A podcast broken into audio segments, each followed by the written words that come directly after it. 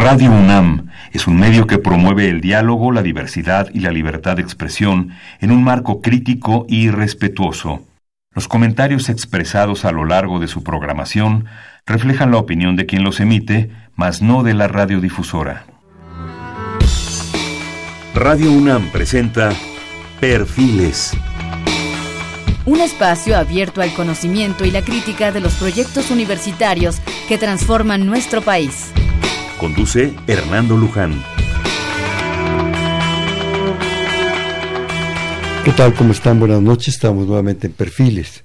Este es un espacio, un espacio en donde conversar con las mujeres y los hombres que día a día forjan nuestra universidad. Este es un programa más de la Coordinación de Humanidades y específicamente de la Dirección General de Divulgación de las Humanidades y las Ciencias Sociales, así como el Museo de las Constituciones, de la propia dirección y de la coordinación. Para ello tenemos como invitada, cosa que nos da mucho gusto, a la maestra Gabriela Breña Sánchez. Ella es la actual directora del Museo de las Constituciones. De 2012 a 2013, coordinadora ejecutiva del mandato del antiguo Colegio de San Ildefonso, investigadora ejecutiva del mandato del, perdón, investigadora independiente para el Colmex y el CIDE, coautora de libros sobre ética, valores y ecología para la editorial Esfinge y Fernández Editores, y directora general de programas del Consejo Nacional de Población de la Secretaría de Gobernación. Gabriela, qué gusto que estés con nosotros, bienvenida.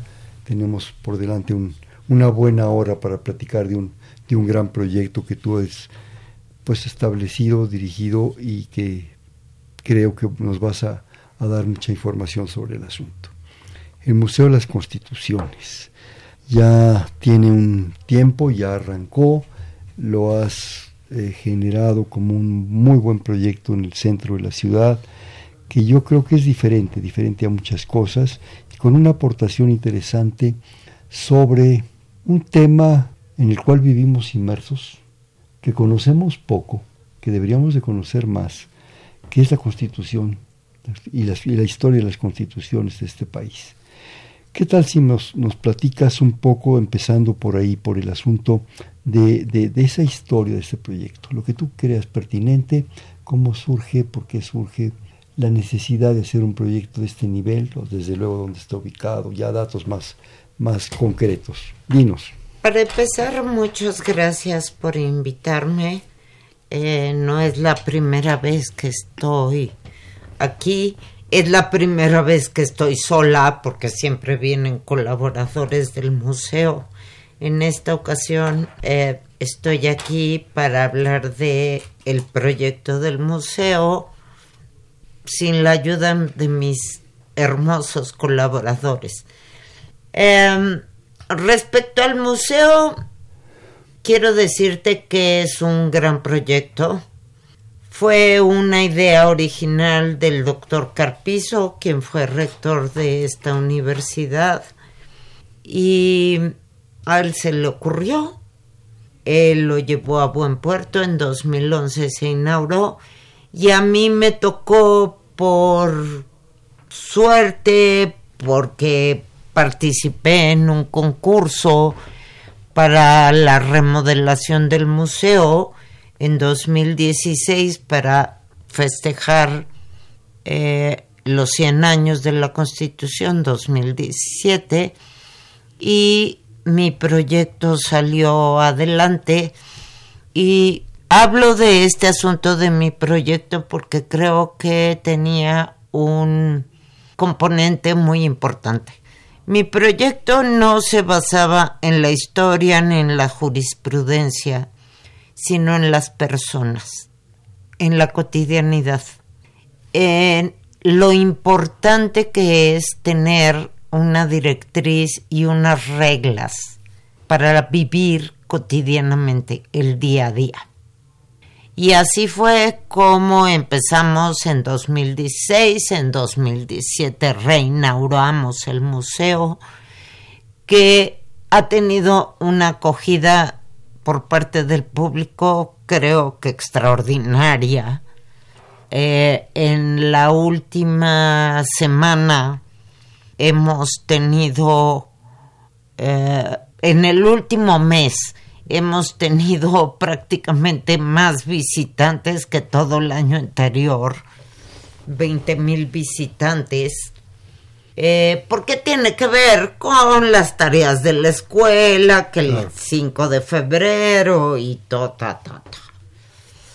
Y la gente sale contenta, que ese es finalmente cuando nuestro trabajo, porque debo de decirte que en la, en la recomposición y reimaginación del museo participaron 350 especialistas. Digamos que a mí me tocó ser la directora de la orquesta, pero tuve 350 especialistas en todos los ramos, historia, geografía, jurídicas y también los cortadores de mármol, los albañiles, los que hicieron que el museo tenga una acústica correcta, en fin, o sea, hacer un museo no es cualquier cosa. Y la UNAM quería, para los 100 años de la Constitución de, 2017, de 1917, y subrayar la importancia de tener una guía, unas reglas, algo que nos dé, algo que nos dé futuro, que nos dé alguna esperanza. Querían, el señor rector quería aventar la casa por la ventana y creo que lo logramos. Tenemos ya dos premios internacionales, uno por España y otro por Alemania. Y lo señalo porque los mexicanos nos encanta que nos den premios en el extranjero. Cuando los extranjeros dicen esto vale la pena, nos empezamos a fijar. ¿Qué premio eh, un premio en España, el premio hispanoamericano para eh, museos de habla española por el diseño del museo. Y el segundo premio, que es, digamos, realmente importante porque tiene más trayectoria, es el Red Dot. Es un premio alemán que tiene ya una larga eh, historia. Y este premio nos lo dieron por la museografía del museo. No por los contenidos, no.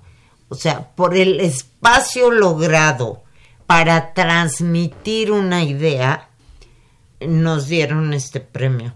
Lo cual me parece para mí es importante, pero es más importante que a partir de que nos dieron el premio, los mexicanos van más al museo para cerciorarse de por qué en el extranjero nos dan un museo, eh, nos dan un premio. ¿Qué te puedo decir cómo somos los mexicanos? Pero pues así somos. Ese es el motivo de otro programa. Oye, este, ¿dónde está ubicado el museo? A ver. El museo está en el centro histórico, en la, en la calle de eh, El Carmen 31, contra esquina San Ildefonso. Quien quiera ir no se pierde. Puede llegar en el metro a Zócalo o puede ir en Metrobús como muchas veces llegamos ahí y llegas a dos cuadras, media cuadra según lo que tomes y es gratuito. Eh, tenemos todas las comodidades y facilidades eh, para gente con alguna discapacidad. En fin, hemos tratado de hacer un museo amable con todo el tipo de personas que nos pueda visitar. Está ubicado en el antiguo templo de San Pedro y San Pablo. Así es. Qué bueno que te sabes la historia de este país. Sí, es Así es. una vieja iglesia donde de hecho se juró Iturbide. Así es. Por eso es el Museo de las Constituciones, o sea, no es gratuito, no es que hayan escogido, ay, a ver qué iglesia se nos ocurre para hacer nuestro museo. No. En esa iglesia, de donde fueron expulsados los jesuitas muchos años antes, que quedó vacía y que luego fue saqueada por agustinos, dominicos y anexas, porque también entre ellos se saquean. Ese templo quedó vacío y se usó para muchas cosas, caballerizas, cuartel, cuartel. Bueno, estamos empezando a descubrir, todavía está la investigación en curso, hasta burdel. Pero eso luego se los platicaré cuando tenga la certeza de que así fue.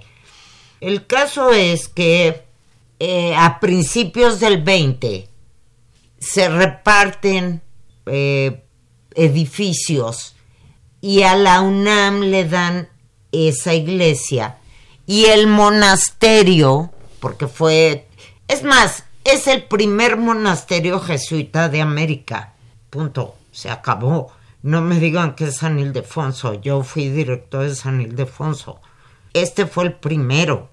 Y el monasterio se lo dan a la CEP, que ahora hay instalaciones de limba, y el templo se lo, dan, se lo dan a la UNAM. Sí, normalmente estaban vinculadas un monasterio y una iglesia. Exacto. Entonces, de hecho, lo, lo parten históricamente para, para dividir esta situación y bueno, pues quedan, quedan digamos, eh, escindidos los dos, los dos casos. Los edificios y le dan la iglesia a la UNAM, la UNAM estuvo la hemeroteca, incluso cuando la gente llega al museo va a ver un letrero que dice Hemeroteca Nacional. Sí, ahí estuvo, ahí estuvo ubicada la hemeroteca muchos años, cosa que era difícil porque las condiciones para la preservación del papel y las publicaciones no era la mejor, ¿no? Y está muy enriquecida por, por murales, por vitrales.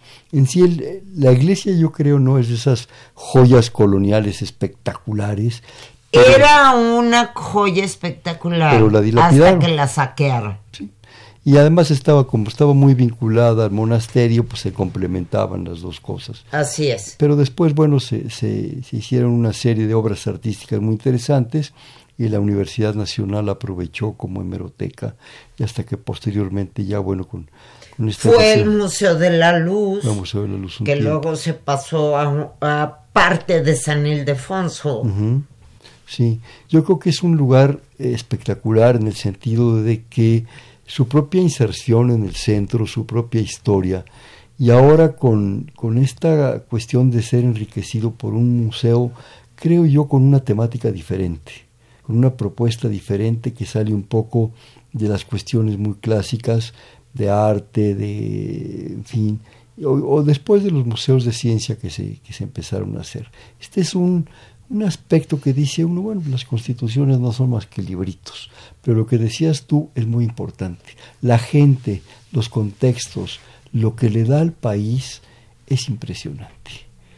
Te voy a contar una anécdota de cómo empecé yo a hacer esto. Cuando me dieron el trabajo, dije, oh my goodness, estoy metido en un lío. ¿Cómo le hago para hacer un museo que a la gente la entusiasme. Yo suelo hablar con la gente en la calle. Y un día, yendo a trabajar, ya empezando a escribir el guion, me encontré a una señora que le... Yo hacía la pregunta cotidianamente, ¿qué es la constitución? Para usted, ¿qué es la constitución? Y esta mujer me dijo, es un librote que guarda el presidente en su casa. Palabras más, palabras menos fue la historia. Esa respuesta me dio la idea de que lo que teníamos que hacer era de probarle a la gente que no es un librote, que no lo tiene guardado el presidente en su en la cómoda de su casa y que es de todos. Y a partir de esa idea de esa mujer que no la conozco y si me está escuchando, muchas gracias porque usted detonó la idea matriz para desarrollar el museo. Dije, bueno, entonces lo que hay que hacer es ciudadanizar la idea. O sea, hacerla de todos. ¿Cómo hacer para que la gente crea que lo que es es cierto, es decir, que la constitución es de todos.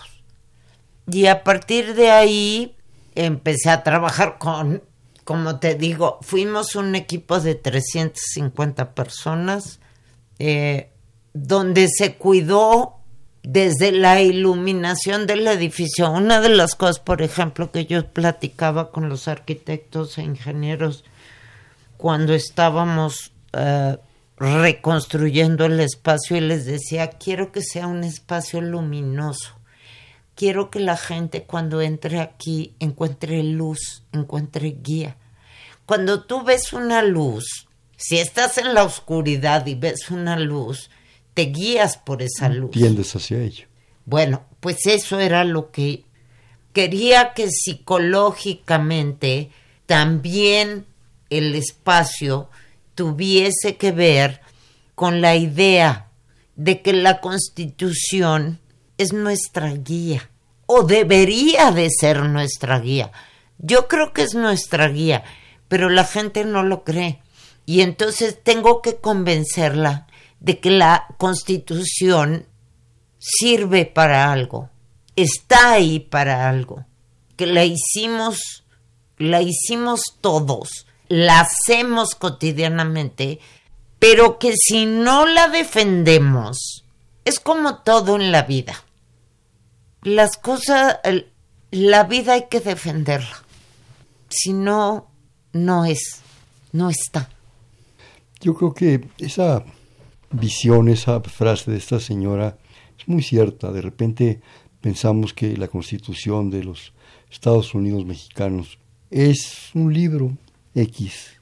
Y muchas veces o no lo conocemos, o no lo entendemos, o no, los, no nos los han enseñado. Yo creo que además no es una sola constitución, han sido varias. Apatzingán, el 21, el 57, el 17, más todas las modificaciones que ha habido en el proceso de esta historia, han generado una, una propuesta muy viva, muy intensa, que refleja no solo el sentir, el espíritu de una nación, ¿sí? como diría Montesquieu, ¿sí?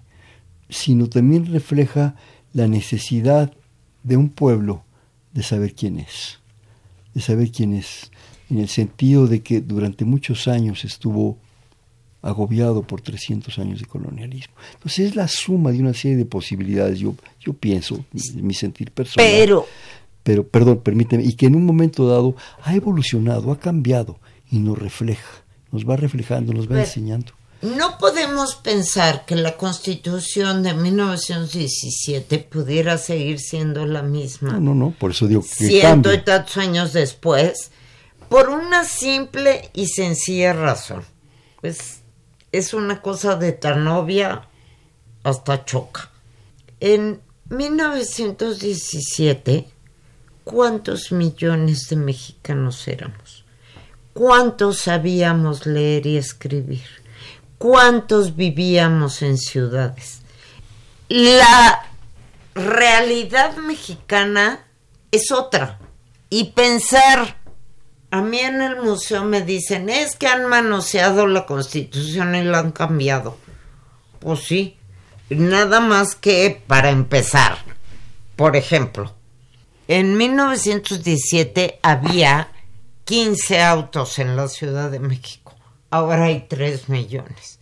En la Ciudad de México, en 1917, las mujeres no votábamos, no éramos sujeto de derecho.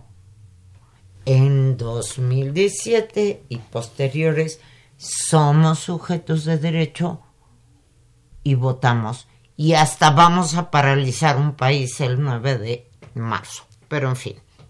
Entonces, pensar que un texto constitucional tiene que ser inamovible y que si se cambia ya no sirve, que es un argumento que frecuentemente escucho, pues a mí no me hace sentido. Mira, yo me refería no a la inamovibilidad del, texto. Obviamente las cosas cambian, las cosas se mueven, Me refería, no sé si no fui específico, al espíritu de los textos. Yo creo que si ha habido algo inamovible y se ha preservado a lo largo de la historia de la humanidad es eh, la Carta de los Derechos y los Deberes del Hombre, Revolución Francesa. Se ha preservado la Carta Magna de Inglaterra, porque ese es el espíritu. Cambia desde luego, las sociedades se mueven, las sociedades cambian. Uno de los objetivos de los bombardeos de Inglaterra, fíjate qué, qué anécdota tan curiosa de Hitler, era destruir la Carta Magna de Inglaterra, porque sabía que destruyéndola destruía su espíritu. Y si algo buscó, buscó fue la Carta de los Derechos y Deberes de las Humanidades. Y sabes que existe la Carta de Derechos Humanos de las Mujeres. Pues sí, pero estamos hablando, permíteme, estamos hablando de... ya publicó. Sí, pero estamos hablando en este caso del espíritu de las constituciones, si me permites. Yo creo que las constituciones cambian, qué bueno, y se modifican. Puedes leer la, de, la del 22 y es impresionante. Yo quisiera que simplemente esas cosas se pudieran aplicar. Y va cambiando, y va a seguir cambiando. Y para eso son las adendas de las constituciones. Pero ese espíritu está en los pueblos, está en la gente, está en sus propuestas. Bueno, es una, es una idea. Pero a ver, dinos. Bueno, el punto es, eh, el Museo de las Constituciones lo que busca es eh, que el visitante piense en la importancia de unas reglas de convivencia pacífica para la vida cotidiana. El respeto al otro. El... Yo no tengo por qué pensar igual que tú. A lo que estoy obligada es a respetar lo que tú piensas. Y eso es precisamente en lo que se basa la idea del Museo de las Constituciones. Tú, por ser tú, mereces todo mi respeto. Y en contrapartida, espero de ti que tú me respetes a mí. Y creo que en la medida que logremos enseñarle a la gente que se puede vivir pensando diferente, pero que estás obligado a respetar al otro, creo que las cosas serían distintas. Y no estarían pasando cosas tan lamentables y tan terribles como ahora con el mentado coronavirus, que vaya usted a saber en qué acabe esta historia, pero el pánico y el terror que provoca en la gente se expresa lastimando a gente. Acaban de quemar un, un lugar en Lesbos, Grecia, de inmigrantes porque le salía sobrando a la gente del lugar. A mí me parece que cuando pasan esas cosas hay que hacer un hay que hacer una pausa y empezar a pensar qué carambas hemos hecho tan mal que no podemos respetar al otro. Pero regresando al asunto de las constituciones, yo creo que algo que es muy importante lo que dijiste, la actitud de los niños frente a esas informaciones. El, ir a hacer sus tareas, el ir a encontrar una propuesta, una idea, algo que es muy importante para su conversión en ciudadanos. Yo soy fan de los niños. Yo creo que eso va a ser muy importante. Yo soy fan de los niños. Los niños son comprensivos, los niños son compañeros, saben ser compañeros, saben... ¿Qué actitudes percibes tú? ¿Qué, Yo en los niños... ¿Qué ves? Platícanoslo como Maravilloso. O sea, los niños no ven si el niño trae el tenis eh, de última moda o... No, o sea, los niños... La tragedia es después de cuatro años de estar en esto y 35 más, es que somos los adultos los que enseñamos unas cosas horribles. Sí, pero yo quisiera que nos platicaras un poco de los niños, las experiencias que Los niños... Pero si te acercas al micrófono. Los niños ah, son compartidos, los niños colaboran, los niños sonríen, los niños tienen una actitud abierta a aprender, los niños dan palmaditas a sus compañeros, los niños colaboran.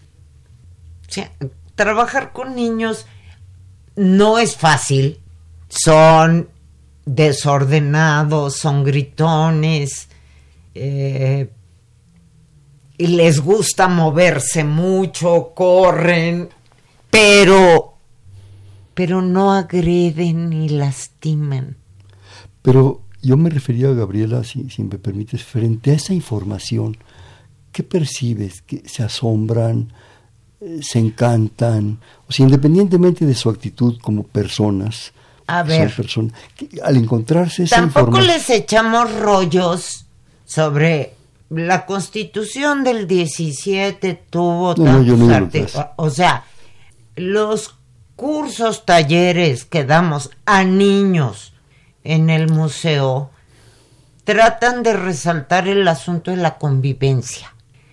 Tratan de resaltar el asunto de la importancia de la colaboración. Tratan de resaltar la importancia de que el otro es un espejo de ti mismo y de que en la medida que tú comprendas al otro te comprendes a ti mismo y en la medida de que estés contento contigo estás contento con el otro.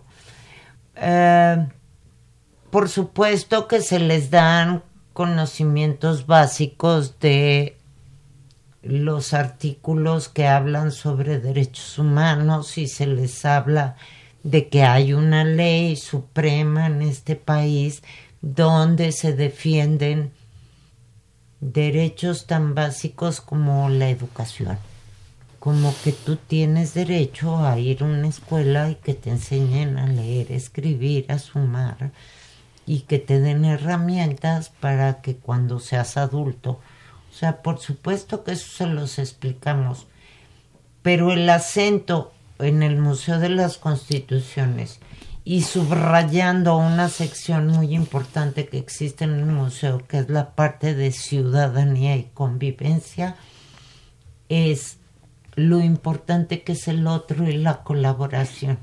Nadie solo va a salir adelante y eso es algo que se nos ha olvidado. Oye, ¿me permites hacer un corte de estación? Sí, claro. Por favor, estamos en perfiles. si no te permito pues lo hago. Estamos en Perfiles, un espacio en donde conversar con las mujeres y los hombres que día a día forjan nuestra universidad. Es un programa más de la Coordinación de Humanidades y de la Dirección General de Divulgación de las Humanidades y las Ciencias Sociales. En esta ocasión estamos platicando sobre el proyecto del Museo de las Constituciones, ubicado en el centro de la ciudad, en el antiguo Templo de San Pedro y San Pablo, y está con nosotros la maestra Gabriela Breña. Estamos en 5536 8989 le repito, 5536 8989.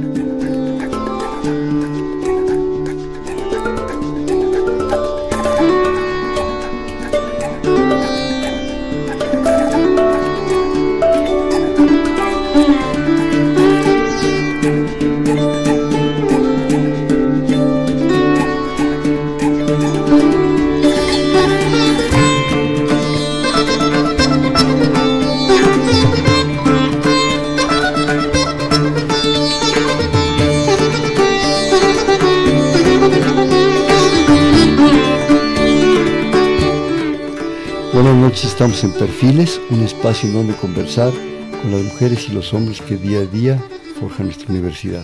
Les platicábamos que estamos platicando muy a gusto, muy contentos con la maestra Gabriela Breña, actual directora del Museo de las Constituciones de la Universidad Nacional, en un programa de la Coordinación de Humanidades y de la Dirección General de Divulgación de las Humanidades y las Ciencias Sociales.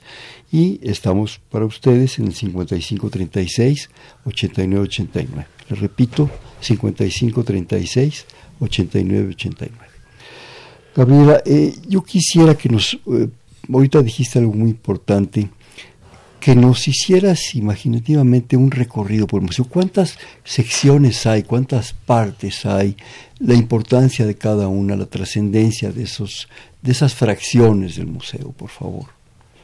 Mira, no somos un museo muy grande, pero logramos en eh, el espacio que tenemos trazar cuatro espacios muy claros. Ah, cuando empezamos a construir el guion, pues la primera pregunta que nos surgió es, ¿la gente sabe lo que es una constitución? Pues creo que no. Entonces empezamos por decir e y, y, explicar qué es una constitución, cómo se arma una constitución, quiénes tienen que ver con armar una constitución. Esa es la primera parte. Luego viene una parte histórica que tú decías hace rato, bueno, es que Apatzingán, ciertamente, la constitución del 17, que muy remendada, sigue vigente. No fue la, no ha sido la única constitución que ha tenido este país. Entonces viene, eh, aparece un espacio donde los visitantes pueden vislumbrar cuántas constituciones ha tenido este país. Y Em, luego viene la constitución del 17, porque es la constitución vigente. Entonces hacemos una parte histórico jurídica, digamos, tratando de acoplar ambas cosas. La explicación de por qué los derechos humanos, cuando la constitución del 17 surge, los derechos humanos, tal como los concebimos ahora, no existían. Punto. Pero lo que sí es de reconocer, que me parece un poco... Eh, que me siento muy orgulloso, es la primera constitución que pone énfasis a nivel mundial en los derechos humanos, aunque no se llamasen derechos humanos. En los derechos de tener una vida digna, un salario digno, eh, un espacio donde vivir, derecho a la salud. Bueno, todas esas ideas que hoy las llevamos y las traemos cotidianamente. La constitución mexicana fue la primera constitución que lo plasmó en blanco y negro. Y eso, señores, me parece que es un gran mérito del cual nos deberíamos de sentir orgullosos. Yo no me siento tan orgullosa porque no hemos, después de 100 años, pasado del blanco y negro a la realidad, pero hemos avanzado muchísimo. O sea, cosas tan vilipendiadas ahora como el seguro social, el ISTE, todas esas instituciones, eh, la, Secretaría de Educación Pública, la educación pública y gratuita, eso, eso es algo que a nivel mundial es una novedad. Un logro. Y un logro. Te voy a contar. Yo trabajé en, en, Consejo Nacional de Población a fines del siglo XX, en 1990 y algo. Me tocó recibir a una delegación de China, el monstruo económico que es ahora, para que les explicara lo que era el libro de texto gratuito. Porque ellos querían algo como eso y querían que les explicáramos, no fui la única, éramos mm, como seis funcionarios del Consejo Nacional de Población para explicarle a la delegación china qué era eso del libro de texto gratuito, que en mil veces los mexicanos, algunos mexicanos, han tratado de echar por tierra. Te lo cuento porque alguien cree en otro lado que esa es una gran idea, yo incluida. yo creo, los libros de texto gratuito en este país, en muchas familias, recordemos que somos 50 millones de mexicanos hoy por hoy que no tenemos, que no tienen asegurada la ingesta diaria de alimentos. Y esas familias, los únicos libros que conocen y que usan y que tienen en una suerte de librero, rincón de la casa, son los libros de texto gratuito. Entonces, esa necedad de la industria editorial mexicana de vamos a echarnos los libros de texto gratuito, me parece una necedad. Pero en fin, eso me pasó y esas son las cosas maravillosas que defiendo y que hay que defender y que hay que conocer de nuestra Carta Magna. ¿Cuál es, eh, según lo que has percibido, lo que más atrae a la gente?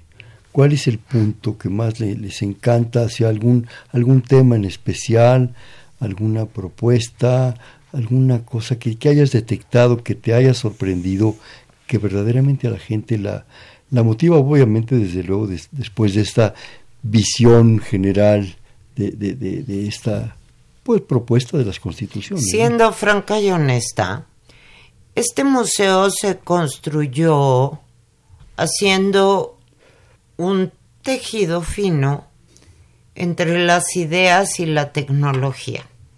Hacemos uso de eh, computadoras, que le ayudan a los visitantes a hacer la visita más ligera.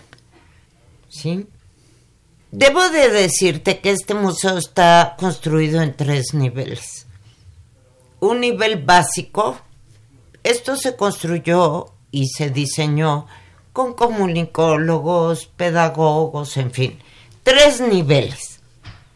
Un nivel para cualquier visitante que no fuera demasiado mensaje escrito, pero que hubiera ciertas ideas fuerza que les llamamos, las ideas fuerza. Luego hay otros, eh, otras ayudas al conocimiento o adquirir conocimiento, que es la parte de la tecnología. Eh, computadoras, juegos. Y la verdad debo decir que eso es lo que más le gusta a la gente, sobre todo a los jóvenes. Picar botones, ver luces. Y desde que hicimos el museo hicimos una amalgama. Y el otro nivel de conocimiento es si tú estás, si tú ya te enganchaste, digamos, usando una palabra actual, con lo que viste en el museo, está el sitio, está, tú puedes, todo eso que encuentras en el museo, está, existe más explicación más información en el sitio. Incluso en el sitio del museo hay una visita guiada. Tú ni tendrías que ir al museo siendo estrictos. Tú podrías entrar a tu computadora, acceder a la visita y te hace un recorrido virtual por lo que es el museo. A ver si ahorita, perdón que te interrumpa, nos das esa, esa ayuda de la computadora para que la gente también la tenga. Sí. Perdón, te interrumpí. Eh, y viendo a futuro, tú cuando me invitaste me decías, ¿cuáles son los planes del museo?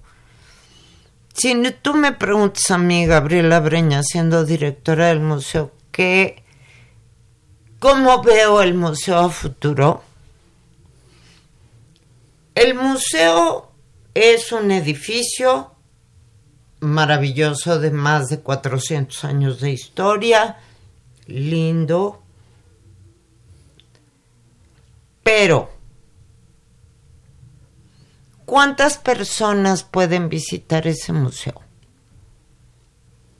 Y creo que lo que tiene que decir ese museo y lo que dice y lo que representa debería de estar al alcance de cualquier ciudadano. ¿Cuál es mi idea futuro? Que por supuesto se necesita inversión, máquinas poderosas. Yo lo que quisiera es que cualquier niño o muchacho en este país, desde el río Bravo hasta el Suchiate, se sentaran ante un ordenador, pusieran Museo de las Constituciones y en su pantalla les apareciera el museo. Lo que explica, pero más aún, que pudieran hacer preguntas y en tiempo real contestarles. Porque lo, de lo que se trataría en todo caso es de darle ayuda a la gente. Mucha gente va al museo, y eso haciendo alusión a una pregunta anterior tuya, ¿qué busca la gente? La, la gente busca respuestas. ¿Qué hago si me pasa esto? ¿Qué es que me quieren correr de mi casa, es que mi marido me golpea, es que mi papá no sé qué, en fin. Si tú me preguntas a mí, Gabriela Breña, ¿qué es lo que querrías? Que el Museo de las Constituciones en un futuro más o menos corto, digamos cinco años, porque sí creo que podemos, con la inversión y con el conocimiento, que la gente desde Michoacán, desde Guerrero, pudiese sentarse ante su ordenador y tener acceso al Museo de las Constituciones y el Museo de las Constituciones les diera respuestas a sus preguntas, a sus angustias, a sus no saberes. ¿Cuál es la dirección electrónica en la cual pueden entrar? www.museolasconstituciones. Así tal cual. .mx. Es tan sencillo como Y es más, ustedes meten en su ordenador Museo de las Constituciones. La primera dirección que sale somos nosotros. O sea, es tan sencillo como eso para que la gente acceda, acceda, para que la gente tenga información, como tú dices, hacer hasta una visita alternativa.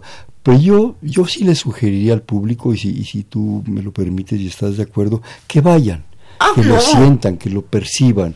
Yo creo que no hay nada como eso. Y sobre todo el trato con ustedes, las gentes que tan amablemente los van a atender, los van a apoyar, les van a resolver muchísimas dudas, eso es inestimable. Y si quieren hacer una visita guiada, por favor, entren al sitio y pidan una, una visita. Y se puede Lo- organizar sí, más para se ponen lista y nos ponemos de por acuerdo. individuales o por grupos o por lo que Eh, sea. Estamos para servirles, eso es para lo que existimos. Claro.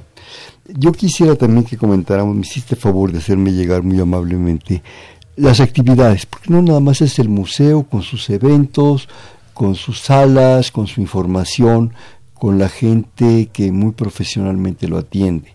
El museo está lleno también de otra serie de actividades, de vidas, de propuestas, y yo quisiera que si hicieras favor, pues como director actual, de comentar algunas de esas actividades, tanto las actuales, las que están en este momento, o si tú quisieras hacer énfasis en alguna, aunque fuera pasada, pero muy significativa, pero también las que vienen a futuro, Gabriela, por favor. Bueno, soy... eh, una cosa que va a suceder este viernes, que me parece O muy sea, importante. este viernes. Este viernes, este, este. Este hoy es lunes, el viernes. A las 12 del día eh, para conmemorar el Día Internacional de las Mujeres. Vamos a tener una visita muy especial, una mujer, una mujer trabajadora, indígena, que nos va a platicar su historia. Es para mi privilegio, amiga mía, y ha accedido a contar su historia. Yo le pedí que lo hiciera, la verdad es que no pensé que aceptara, pero aceptó. Eh, ¿Y por qué hacemos esto? Es para que de viva voz la gente conozca las condiciones en las que se ha desarrollado la vida de las mujeres en este país y en muchos otros, pues yo no voy a hablar de otros, sino voy a hablar de mi país y de lo que conozco. Ofelia eh, es enfermera, eh, fue comunista, eh, una luchadora incansable por el derecho de las mujeres y aceptó irnos a contar su historia. No adelanto más porque quiero que sea Ofelia la que lo platique. Creo que no van a perder el tiempo si la escuchan. El viernes a las 12 estaremos ahí. Eh, recibiremos a todo el que quiere escuchar a Ofelia. Y um, otras actividades. Está la exposición del 5 de febrero, que es... Aniversario de la Constitución. Que celebra... Luego la gente llega y nos pregunta cosas tan elementales como, ¿qué celebramos el 5 de febrero? Se saben otras fechas, pero el 5 de febrero no. Y entonces tenemos montada una exposición de por qué el 5 de febrero pues, de cómo se hizo la constitución, de las cosas que defiende. Todavía está vigente esa. Todavía hasta fin de mes. Y luego tenemos un cursillo, hacemos eh, muchas pláticas para recibir a, los posibles usuarios eh, entusiasmarlos de que tenemos algo que mostrarles. Y este es un, un curso que se llama Cambio de Jugada. Está diseñado para niños, niños adolescentes de 5 a 12. Eh, empezó el 15 de febrero, pero no es... Si te perdiste la primera sesión, puedes llegar a la segunda o la tercera es cada sábado a las 11 de la mañana. Todos los chavos, niños que nos quieran acompañar con sus papás. Eh, ¿Y de qué, de qué va esto? Este es, eh, se llama cambio de jugada. Y está la idea que, que tuvieron mis colaboradores, porque aquí sí. ¿Tú te acuerdas cuando jugábamos parcasé y jugábamos serpientes y escaleras y... Fichitas que avanzan. Y, damas chinas y... Bueno, todos esos juegos tenían un sentido. No era pérdida de tiempo. Es, esos juegos lo que permiten es ponerte de acuerdo con el otro sin perder el modo. O sea, es intercambiar y llegar a un acuerdo que yo llamo de convivencia pacífica. Entonces, este curso está basado en eso. Es cambio de jugada. Ahora a los niños se les enseña a competir. El primer lugar en no sé qué y el primer lugar en no sé cuánto. So what? Sí, o sea, primer lugar en esto y, y, eres el más guapo y eres la más linda y eres la más esbelta y eres el más listo y, y, qué. Aquí de lo que se trata es de jugar ping-pong, ya de perdida. Está más bonito si es mejor, no más bonito, ese es incorrecto. Es mejor si juegas fútbol. Entonces, lo que trata este curso, para ya no extenderme. Si me quedan un par de minutos. Y no me hagas carita de ya te tienes que callar. No, no tengo cara de nada, simplemente estoy viendo el No, no, ya sé. Si no te callas, no nos mm. calla, nos calla de Radio Universidad. Y la otra, tenemos un curso una vez al mes eh, que se llama Museos para qué entren a la página del museo, ahí está toda la información, está dirigido especialmente a profesores y gente que trabaja en museos. Pero si eres eh, un interesado y no tienes esta experiencia, también te recibimos. ¿Y de qué se trata? ¿De qué va esto? De explicarle a la gente para qué servimos los museos. Claro. Porque debo decirte una cosa. Los museos va siendo el único espacio democrático que va quedando en la sociedad. Sí, y sobre todo también participativos. Le agradecemos al señor Benjamín Ferro, ya no dio tanto tiempo, eh, que está encantado con el programa y muy contento. Espera ir pronto al museo, le agradeceríamos su presencia y también agradece a Radio Universidad. Muchas gracias por su llamada. Rapidísimo, Gabriela, vamos a hacer un bote pronto. Te digo una palabra y me dice la que se te ocurra. Museos. Felicidad. Constituciones. Legalidad. Público. Mis hermanos. Niño. Mis amores. Futuro. Gris.